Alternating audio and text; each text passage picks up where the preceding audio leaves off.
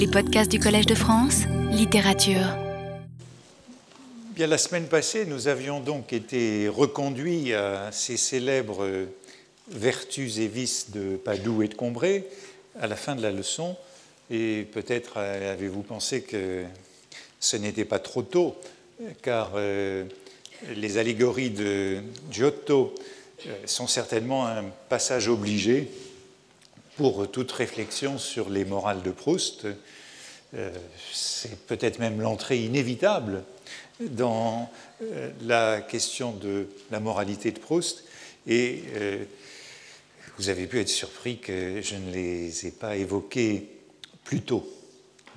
la vertu, je le résumais à la fin de la semaine passée, la leçon initiale de ces allégories, c'est que la vertu n'est pas plus belle que le vice, que toutes deux sont euh, indifférentes et que le narrateur euh, met en garde contre l'allégorie et peut-être même contre la lecture allégorique qui pourrait être celle du roman et de n'importe quel roman. Aussi, je voudrais commencer aujourd'hui par euh, comparer avec un roman allégorique pour aborder cette euh, mise en garde. Et j'ai choisi ce, bandeau qu'on trouve à la première page de Manon Lescaut, de l'abbé Prévost, dans euh, l'édition de 1753. L'édition originale est de 1731 et c'est une édition illustrée que celle-ci.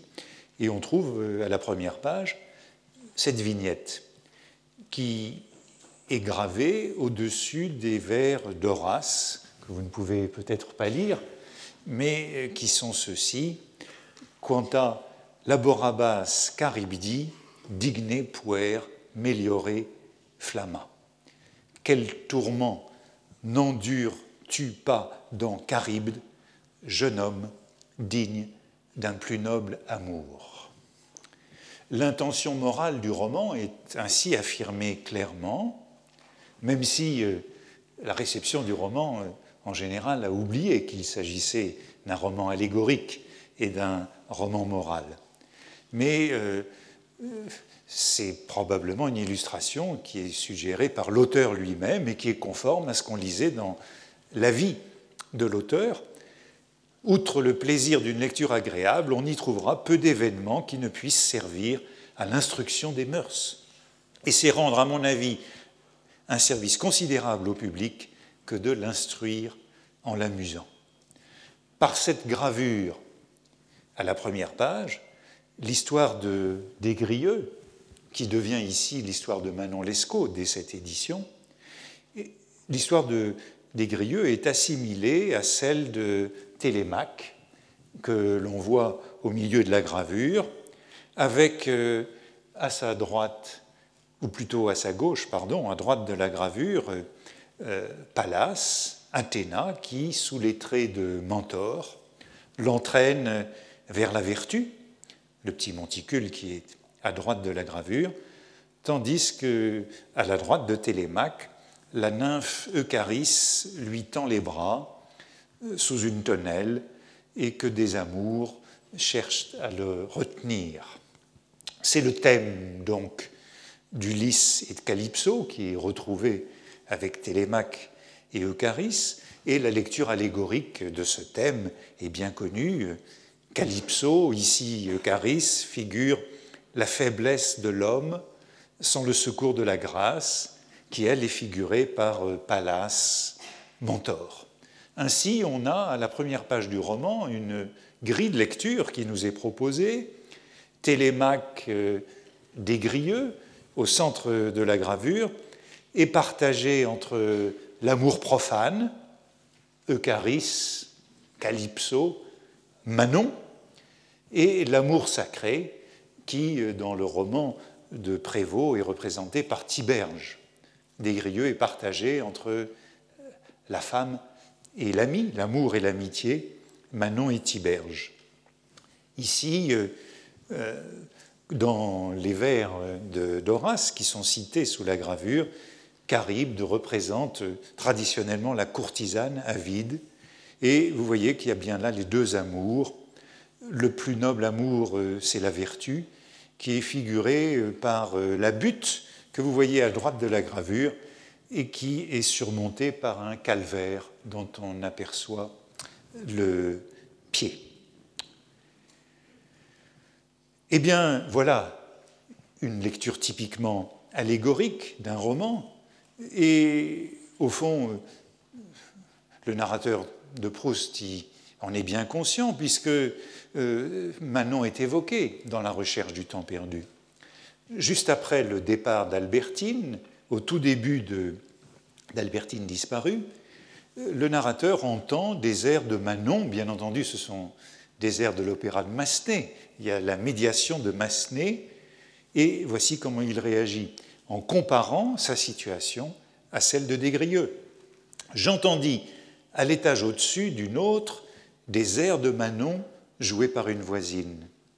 J'appliquai leurs paroles que je connaissais à Albertine et à moi, et je fus rempli d'un sentiment si profond que je me mis à pleurer.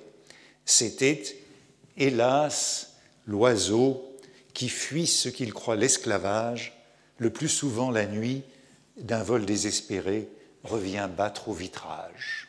C'est Manon qui revient euh, retrouver des grieux au séminaire de Saint-Sulpice. Et la mort de Manon, autre euh, moment de l'opéra qui touche le narrateur par sa ressemblance et qui annonce la mort de l'Albertine, puisqu'elle n'est pas encore morte, Manon, réponds-moi donc, seul amour de mon âme, je n'ai su qu'aujourd'hui la bonté de ton cœur. Puisque Manon revenait à Desgrieux, il me semblait que j'étais pour Albertine le seul amour de sa vie. Hélas, il est probable que si elle avait entendu en ce moment le même air, ce n'eût pas été moi qu'elle eût chéri sous le nom de Desgrieux. Et la situation est comparée, celle de Desgrieux euh, abandonnée par Manon, celle du narrateur après le départ d'Albertine, et d'une certaine façon, la mort d'Albertine est ici annoncée par celle de Manon. Mais le narrateur refuse cette allégorie, refuse la lecture allégorique, alors que d'une certaine façon, on pourrait résumer la recherche du temps perdu euh, sur le modèle de l'allégorie. Swann, ou euh, sur son modèle, le narrateur, comme des grieux, est partagé entre l'amour profane et l'amour sacré, entre l'amour de la créature et l'amour de la création, l'amour de l'art, entre la vie active et la vie contemplative, entre l'idolâtrie et la vraie foi, ou encore entre la paresse euh, et la création.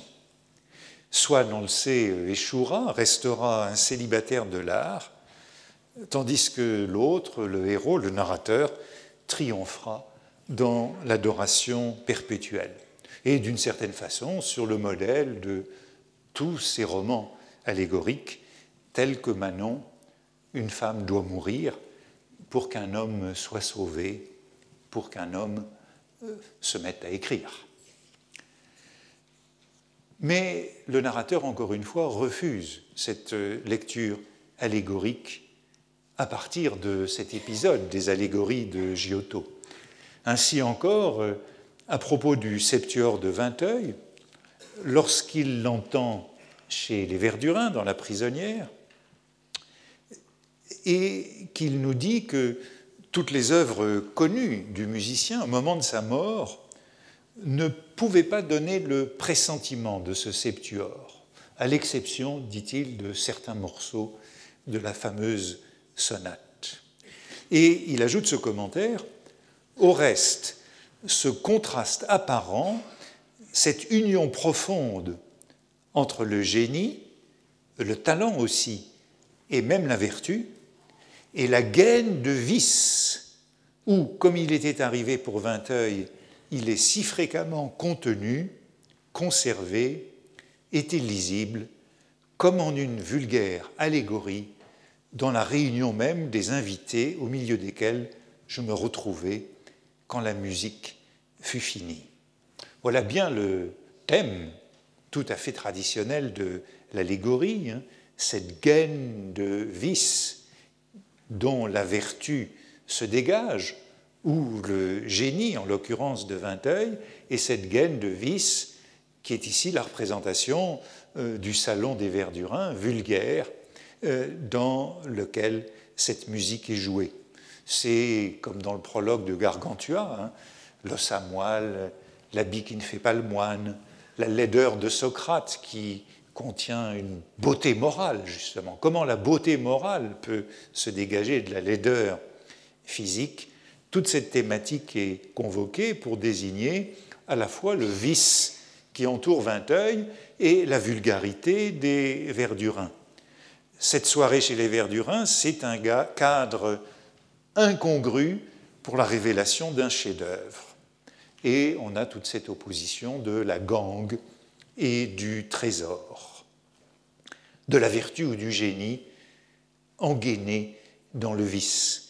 Mais encore une fois, toute allégorie aux yeux du narrateur est vulgaire.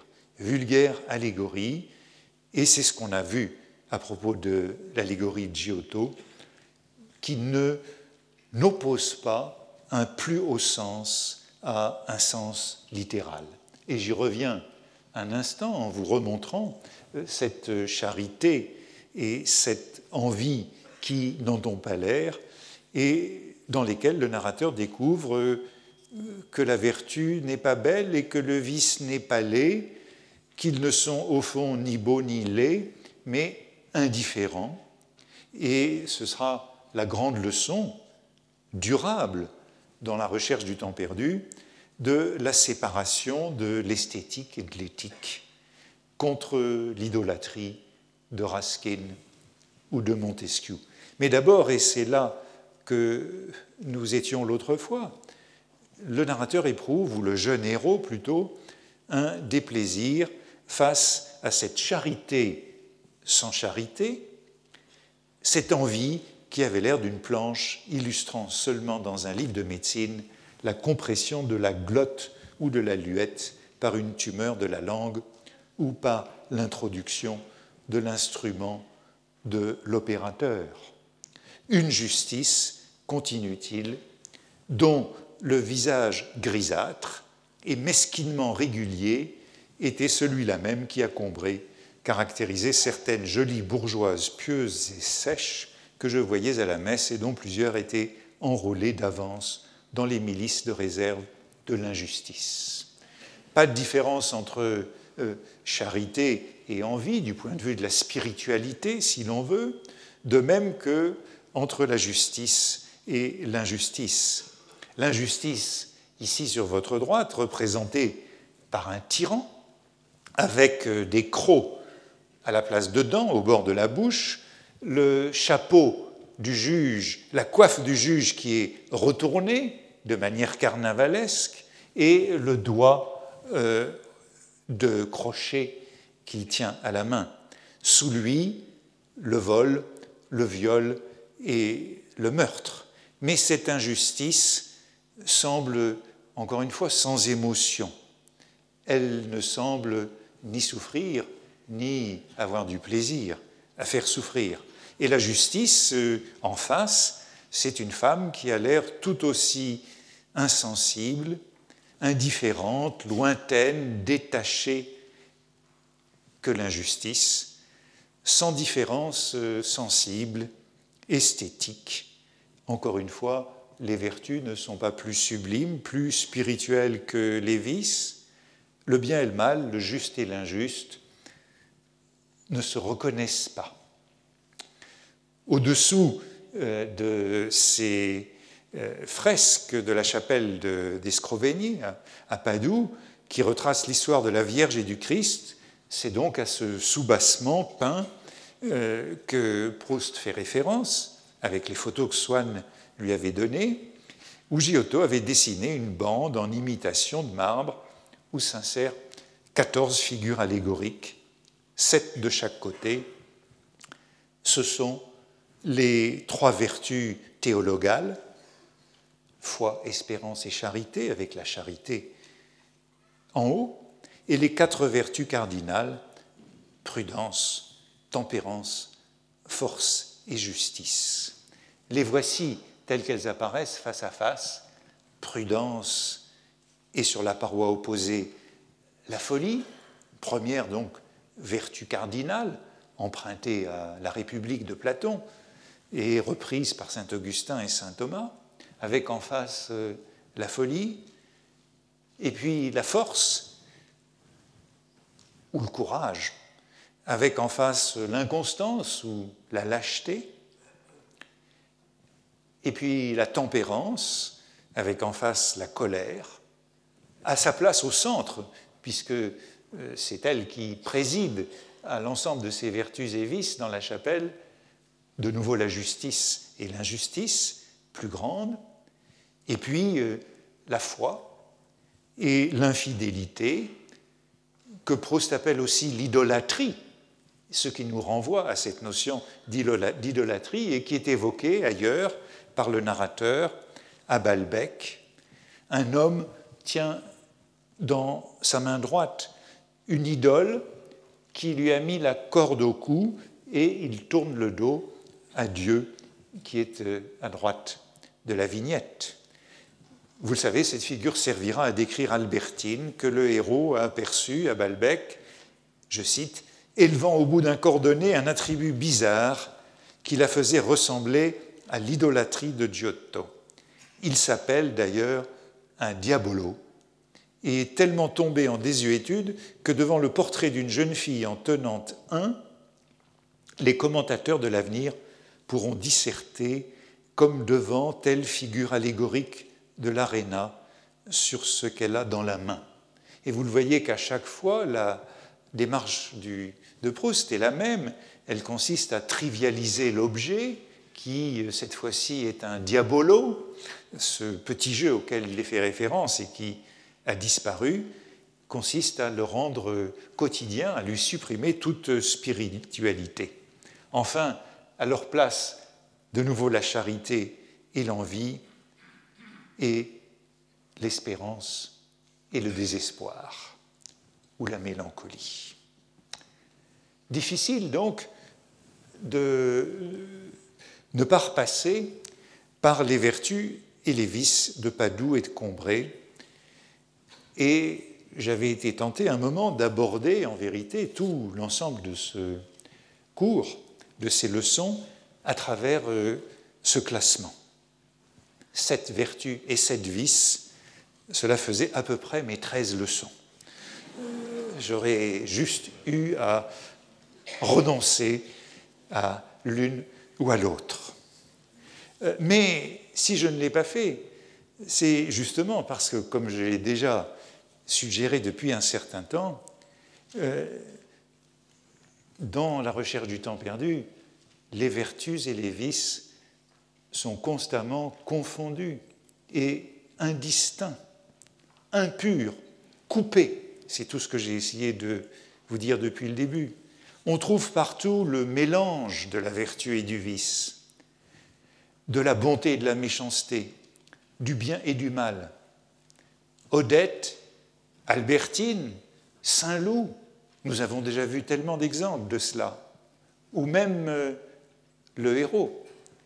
Chacun est à la fois le mal et le remède, comme, par exemple, cette Odette, sur le visage de qui Swann avait vu passer les mêmes sentiments de pitié pour un malheureux, de révolte contre une injustice, de gratitude pour un bienfait qu'il avait vu éprouvé autrefois par sa propre mère par ses amis. Cette Odette, qui éprouve donc de la pitié, qui se révolte contre l'injustice, qui a de la gratitude pour un bienfait, eh bien, en même temps, c'est une femme entretenue, c'est une femme cruelle, et c'est une femme qui le fait souffrir. Ou encore, dans cet épisode de Sole Mio à Venise que j'évoquais il y a quelques leçons, au moment où le héros rejoint sa mère à la dernière minute pour monter dans le train, après avoir euh, cru qu'il resterait à Venise pour retrouver la femme de chambre de la baronne Putbus, sa mère lui dit, euh, du moins elle lui disait dans la vieille Pléiade, dans la nouvelle Pléiade, c'est devenu une variante. Elle lui disait, mais c'était une magnifique conclusion de l'épisode, tu sais, ta pauvre grand-mère le disait, c'est curieux, il n'y a personne qui puisse être plus insupportable ou plus gentil que ce petit-là. Nous vîmes sur le parcours Padoue puis Vérone. vous voyez qu'on est immédiatement ramené à Padoue dans la phrase suivante, avec cette euh, oscillation incessante entre plus insupportable et plus gentil. Impossible donc d'organiser ce cours à travers ses vertus et ses vices bien classés, bien distingués. Ce qui m'a ramené une fois de plus euh, à Montaigne, parce que chez Montaigne, cette confusion de la vertu et du vice, elle est pour ainsi dire une constante. Par exemple, dans le chapitre des cannibales, Montaigne parle de ce qu'il appelle nos fautes ordinaires, ces vices qui sont essentiels à la vie, sans lesquels il n'y aurait pas de vie. Et c'est à propos du cannibalisme, il dit, mais nous avons des vices qui sont pires, nos fautes ordinaires. Et les médecins, dit-il, ne craignent pas de s'en servir de nos corps à toutes sortes d'usages pour notre santé, soit pour l'appliquer au dedans ou au dehors. Entre parenthèses, ça veut dire que Montaigne croit encore aux vertus des cadavres pour soigner les vivants. Et euh, on produisait ainsi des remèdes avec euh, les momies de l'Antiquité. Mais il ne se trouva jamais aucune opinion si déréglée qui excusa la trahison, la déloyauté, la tyrannie, la cruauté, qui sont nos fautes ordinaires. Montaigne nous dit donc que euh, tous les discours sont là pour euh, condamner ces fautes, mais que ces fautes n'en sont pas moins inhérentes à la vie. Trahison, déloyauté, tyrannie, cruauté. Voici quelques-unes de ces fautes qu'on aurait pu étudier dans la recherche du temps perdu.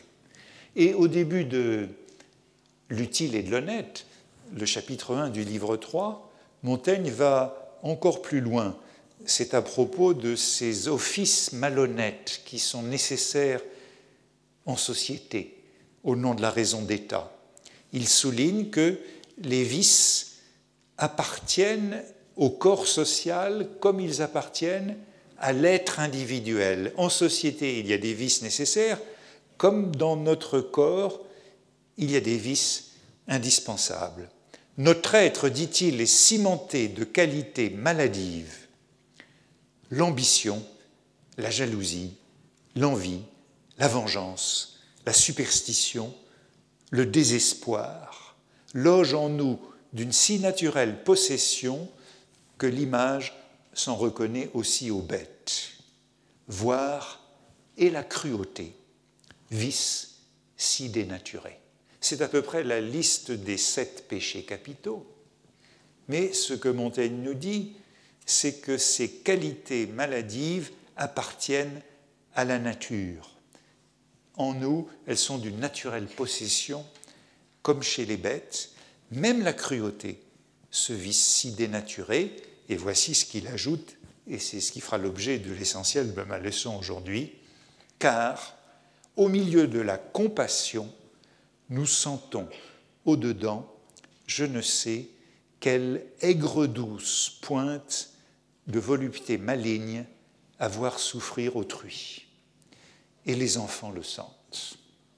Au milieu de la compassion, nous sentons je ne sais quelle aigre douce pointe de volupté maligne à voir souffrir autrui. Toute compassion est mêlée d'un certain plaisir. Et Montaigne cite ici les vers de Lucrèce, qui traditionnellement ont signifié ce thème, ce topos, suave mari magno, turbantibus equara ventis, et terra magnum alterius spectare laborem. Ce sont les deux premiers vers du livre 2 du d'Ererum Natura de Lucrèce. Il est doux quand, sur la vaste mer, les vents soulèvent les flots, de regarder de la terre ferme les terribles périls d'autrui. Desquelles qualités qui ôteraient les semences en l'homme, poursuit Montaigne, détruiraient les conditions fondamentales de notre vie. Eh bien, si je ne suis pas l'ensemble de ces allégories des vertus et des vices, ou les péchés capitaux que Montaigne énumère en nous disant qu'ils font partie de la vie, qu'il n'y aurait pas de vie sans eux, je voudrais m'arrêter un moment sur ce Suave Marie Magno. Cette compassion mêlée de volupté maligne, ainsi que Montaigne l'a décrit, ce vice dénaturé qui appartient à notre nature. C'est un peu cela, cette cruauté de l'indifférence, qui, Proust le répète souvent, est la forme la pire de la cruauté, et je crois que c'est une première figure complexe de cette moralité chez Proust, dans ce trope aigre-doux qui mélange, voilà l'aigre-doux qui mélange la vertu et le vice. Vous voyez que Montaigne lit ces vers. Soave Marie Magno, il est doux de regarder de la terre ferme les terribles périls d'autrui. Montaigne lit ces vers non seulement comme l'illustration de la paix que ressent celui qui se trouve à l'abri de l'agitation et des dangers du monde, mais aussi comme l'illustration d'un certain plaisir qu'on peut trouver à voir souffrir autrui. Vous voyez que la compassion est mêlée de volupté, pas de compassion sans volupté, ou en tout cas sans cette tension entre pitié et un certain égocentrisme. C'est pourquoi d'ailleurs les deux vers de Lucrèce détachés de leur contexte, ces deux premiers vers du livre 2, détachés de leur contexte, ont souvent été dénoncés pour leur égoïsme. Et les deux vers suivants de Lucrèce envisageaient déjà cette interprétation et tentaient de l'écarter, de la dénier. Voici les deux vers suivants.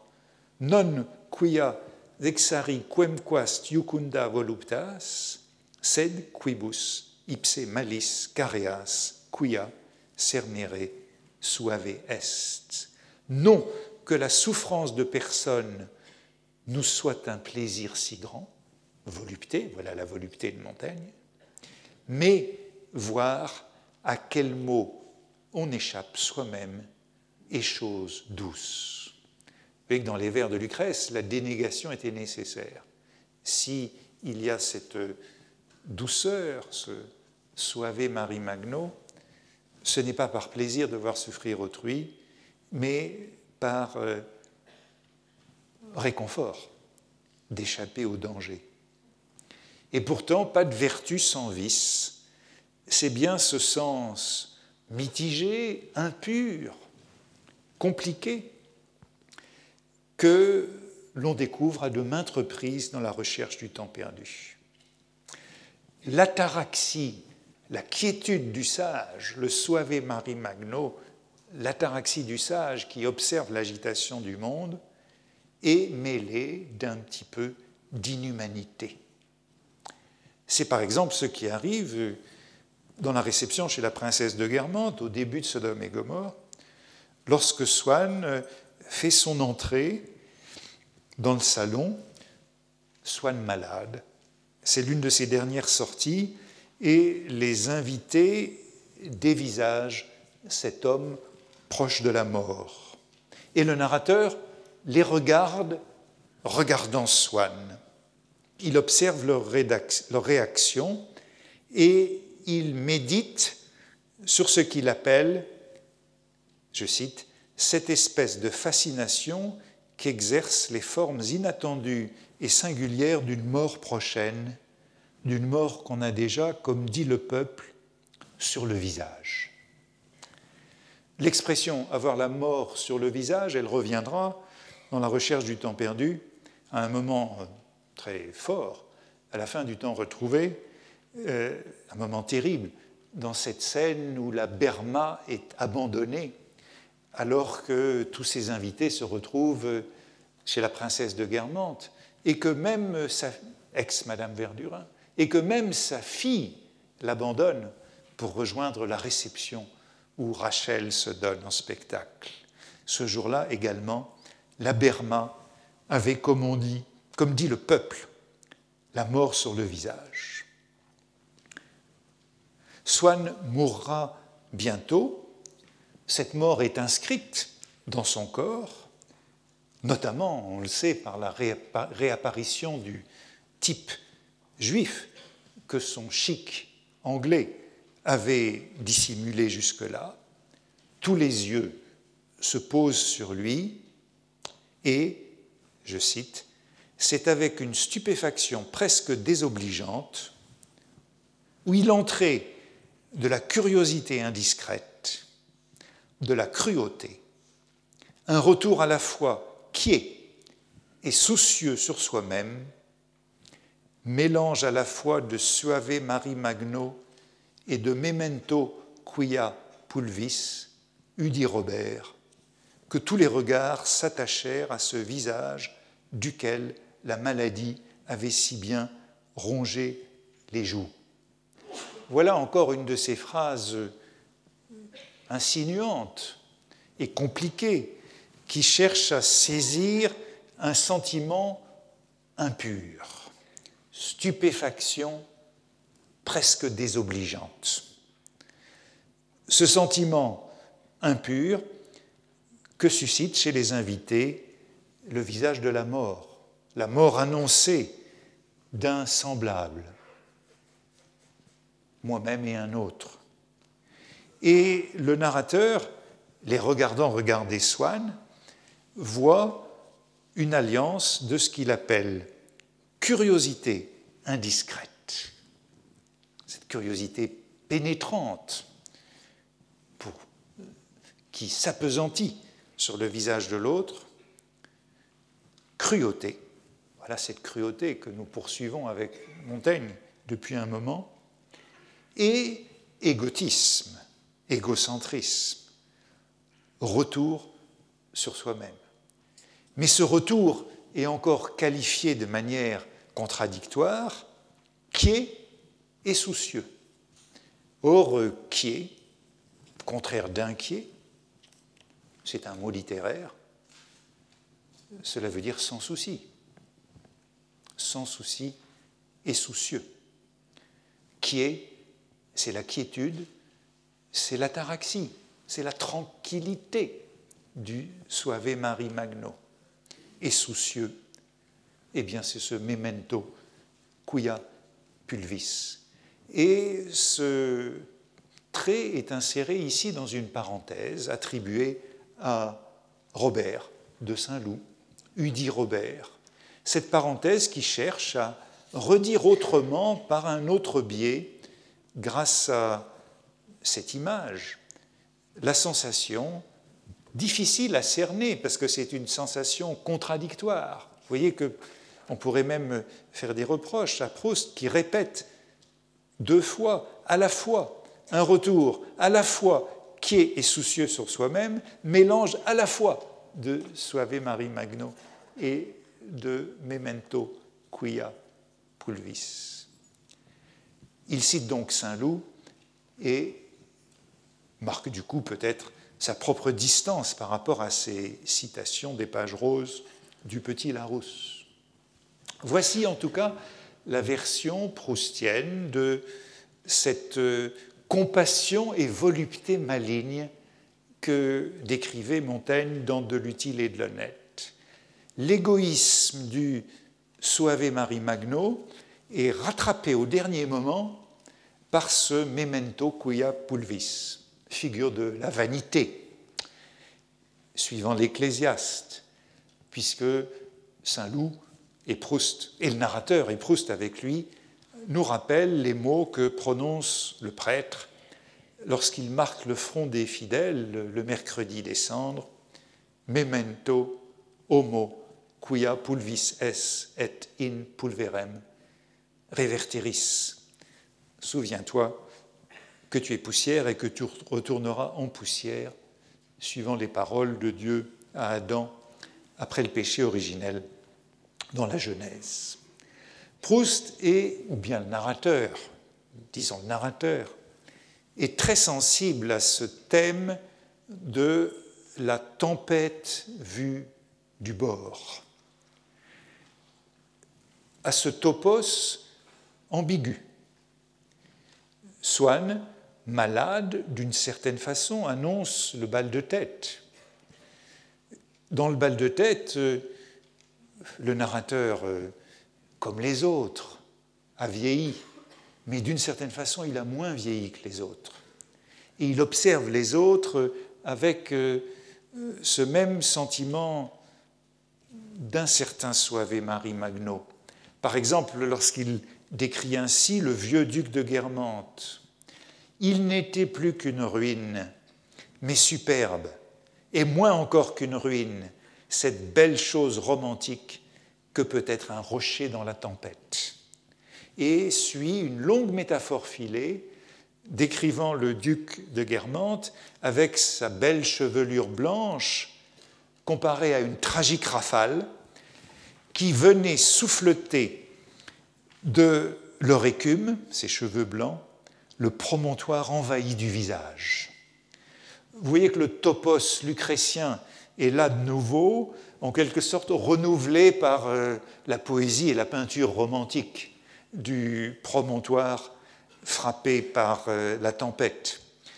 D'une certaine façon, le bal de tête, c'est un grand Suave Marie Magno et Memento quia pulvis. Le héros se voit dans les autres, au miroir des autres, mais il y a néanmoins certains moments de dénégation de sa propre mortalité.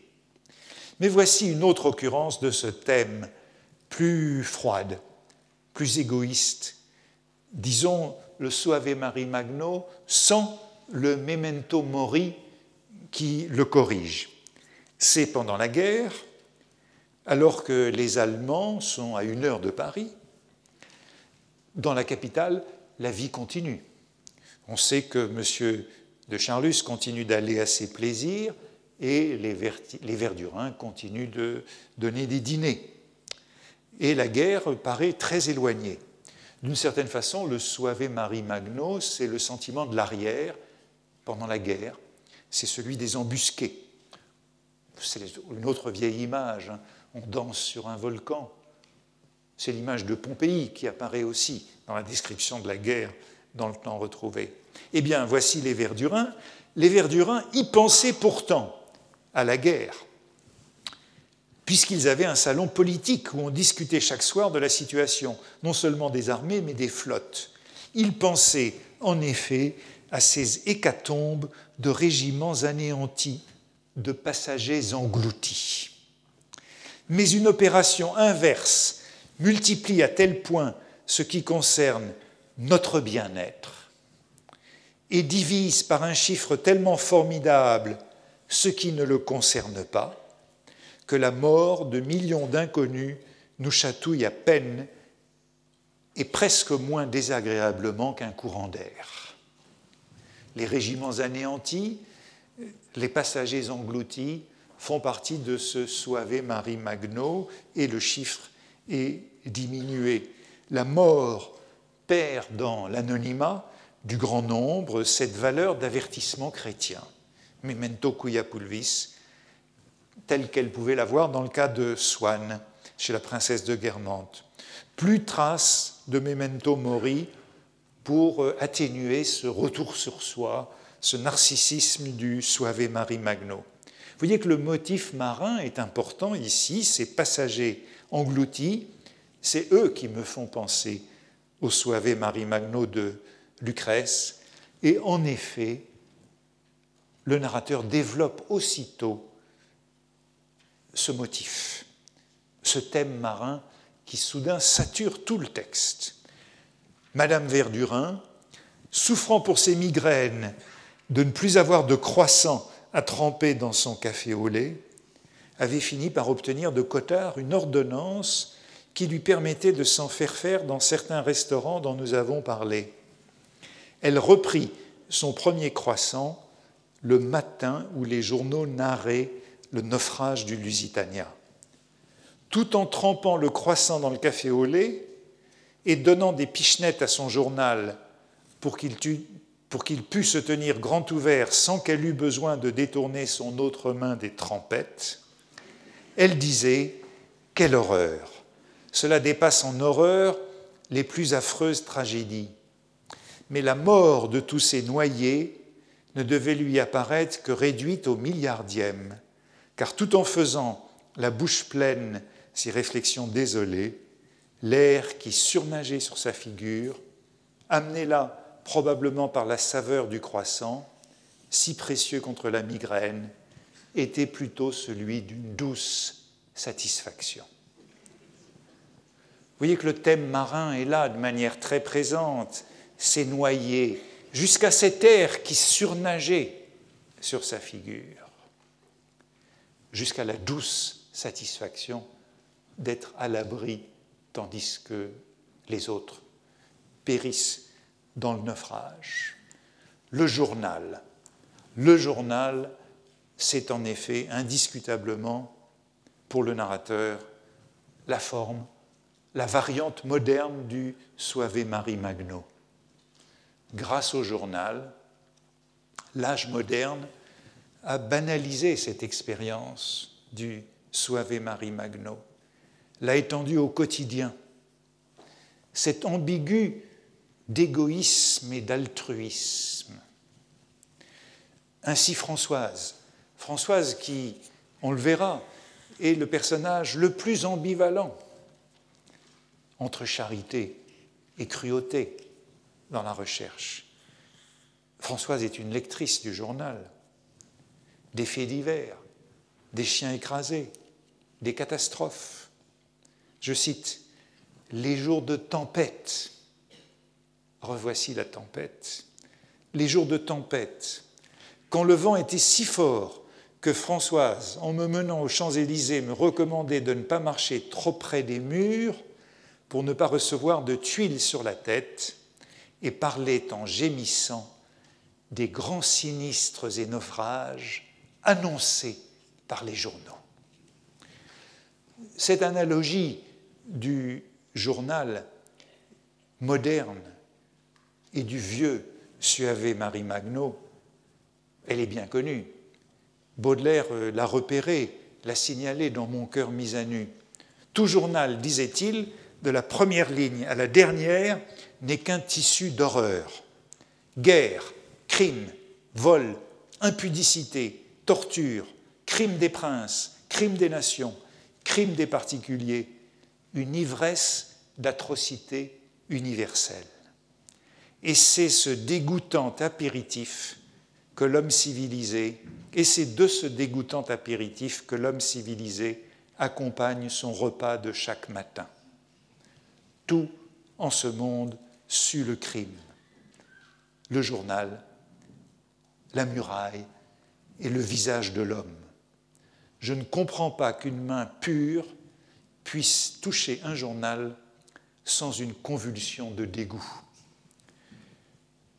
lisant un journal, nous nous salissons les mains. Nous qui lisons un journal tous les jours, Baudelaire nous demande quelle est notre moralité. On pourrait suivre ce fil du journal dans la recherche du temps perdu. Ce thème moral est très présent depuis les ragots colportés dans les journaux par Morel, qui peuvent provoquer des morts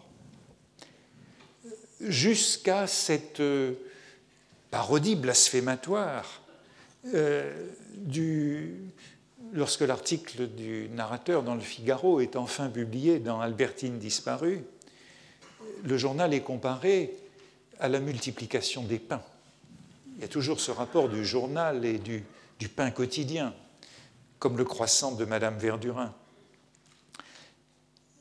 Il imagine, le narrateur, que ce journal, qui contient son article du Figaro, est répandu partout dans tous les foyers, de Paris.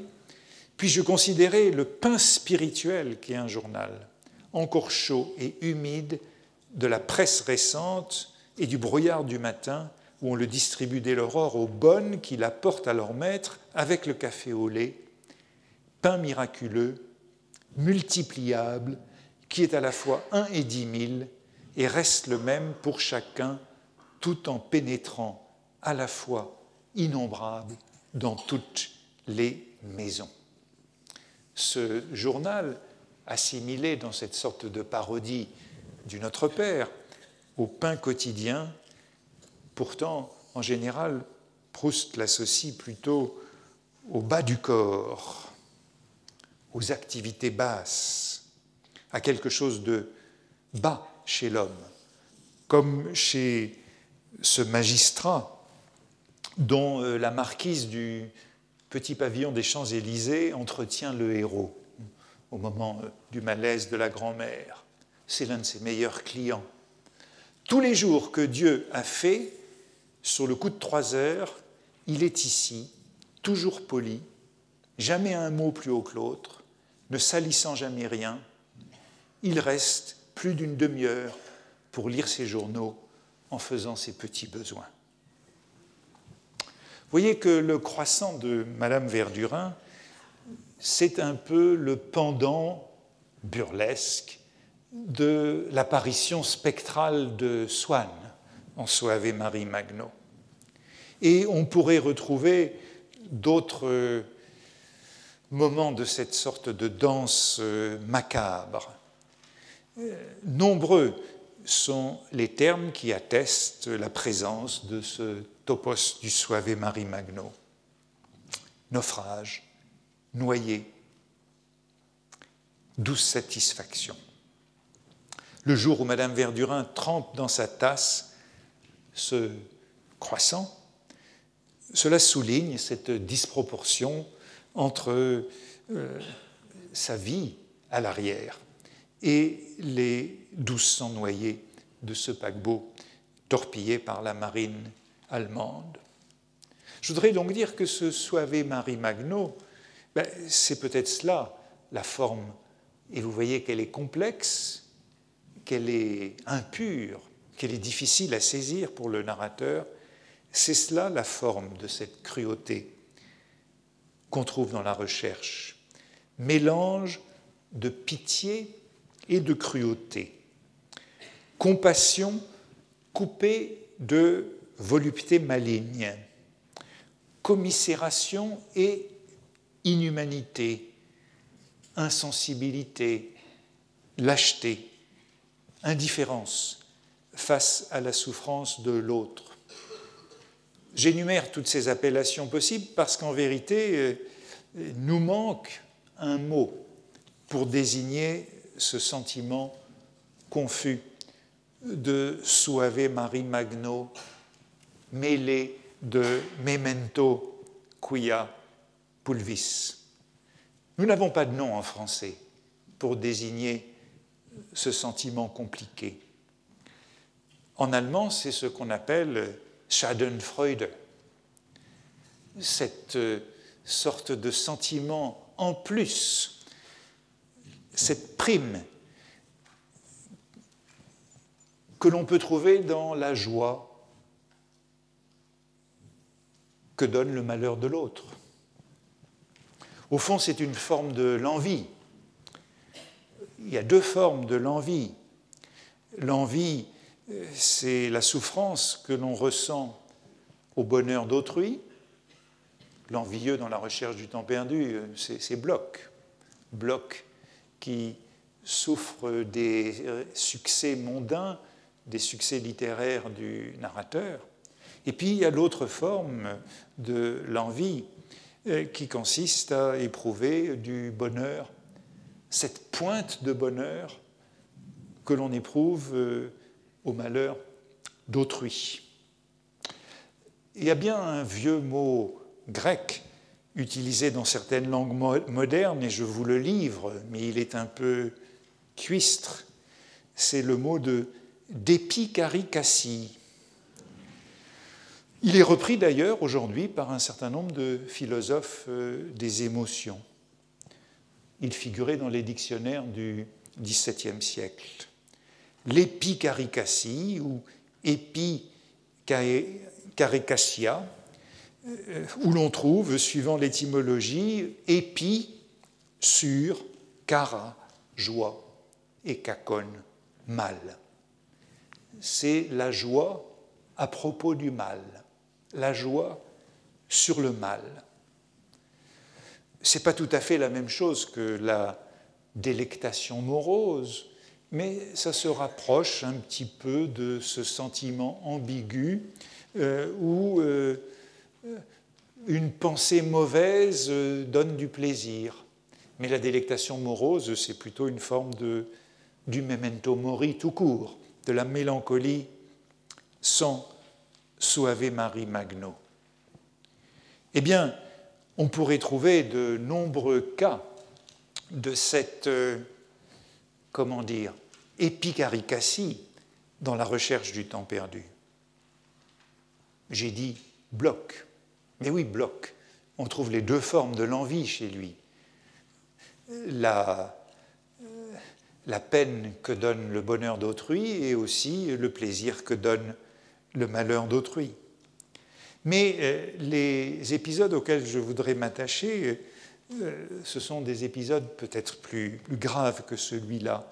Et dès l'ouverture de Combray, dès l'ouverture de Combray, c'est à ce supplice de la grand-mère qui a déjà été évoqué ici euh, par l'un des, invités dans le séminaire, ce supplice de la grand-mère et cette lâcheté familiale qui est mise en scène.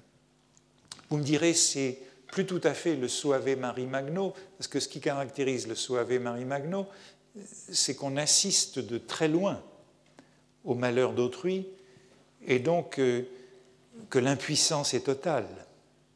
Même si on voulait, on ne pourrait rien faire.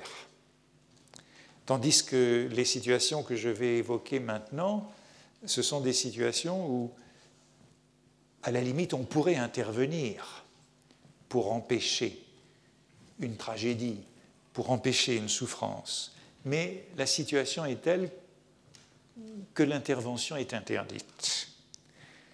Et voici cette première scène, à l'ouverture de Combray, dans, les toutes premières pages, de ce supplice de la grand-mère qui est un peu comme un sacrifice collectif, où la grand-mère est une sorte de, bouc émissaire, illustrant ces lois de limitation que euh, Proust, dit-on, empruntait au sociologue Gabriel de Tarde, qui fait que en groupe, euh, eh il y a des comportements, euh, des comportements cruels pouvant aller jusqu'au lynchage. C'est un peu ce qu'on observe avec la grand-mère. Je vous le rappelle.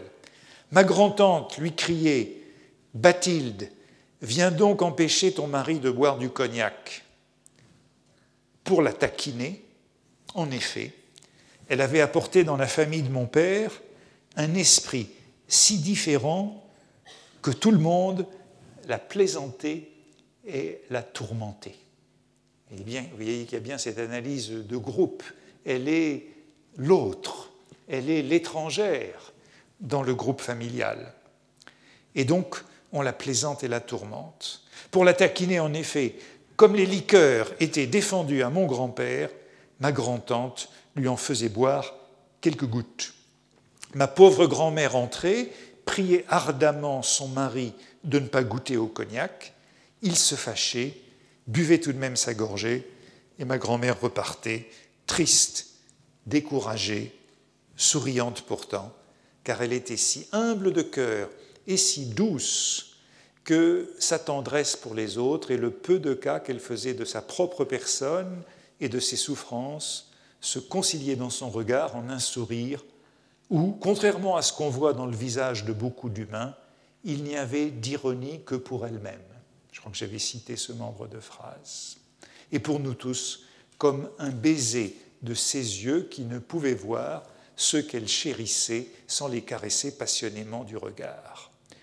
C'est la première découverte du mal dans le cercle familial, et voyez que ce mal se présente sous la forme de la lâcheté, de l'absence d'intervention qui empêcherait la souffrance de la grand-mère. C'est une réaction de lâcheté, de couardise, contraire de la force, vertu de représenter à l'aréna.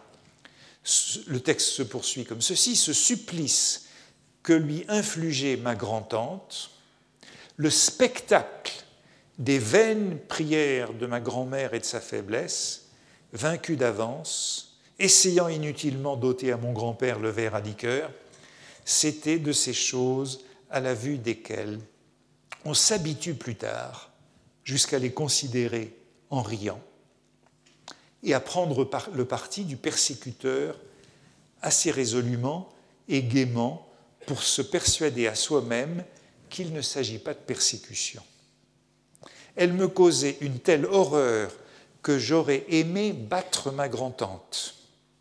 Mais dès que je l'entendais, Bathilde, viens donc empêcher ton mari de boire du cognac, déjà homme par la lâcheté, je faisais ce que nous faisons tous une fois que nous sommes grands.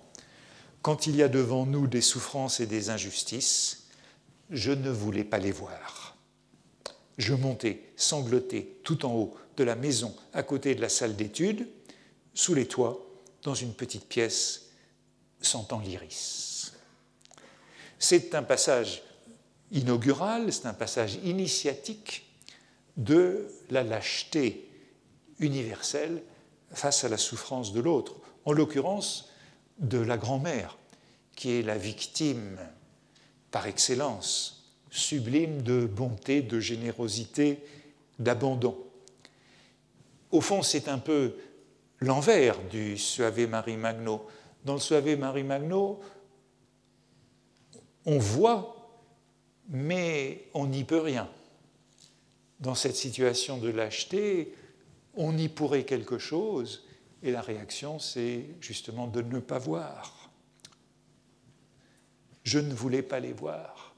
Et le narrateur s'enfuit dans ce cabinet sentant l'iris, dont nous savons, ou dont nous saurons bientôt, par ailleurs, qu'il est aussi la pièce de la volupté. Je voudrais continuer, mais j'en ai plus beaucoup le temps, en parlant de Françoise, puisque Françoise, elle est évidemment le personnage euh, qui représente, c'est le parangon de ce mélange du vice et de la vertu, de la compassion inhumaine. Et c'est ainsi qu'elle torture cette fille de cuisine qui ressemble justement à la charité. Toutes les couleurs morales sont réunies chez Françoise, et cette scène magnifique est ouverte par un prélude, je m'arrêterai à ce prélude aujourd'hui, qui découvre toute l'ambivalence du personnage et en même temps toute la lâcheté des autres. En prélude de la manière dont elle torture la fille de cuisine, eh bien, le narrateur vient de découvrir la manière dont elle euh, met à mort cruellement euh, les poulets qu'elle leur servira à déjeuner. Je remontais tout tremblant. J'aurais voulu qu'on mit Françoise tout de suite à la porte. Mais qui m'eût fait des boules aussi chaudes, du café aussi parfumé, et même ces poulets? Et en réalité, ce lâche calcul, tout le monde avait eu à le faire comme moi. Calcul de rationalité.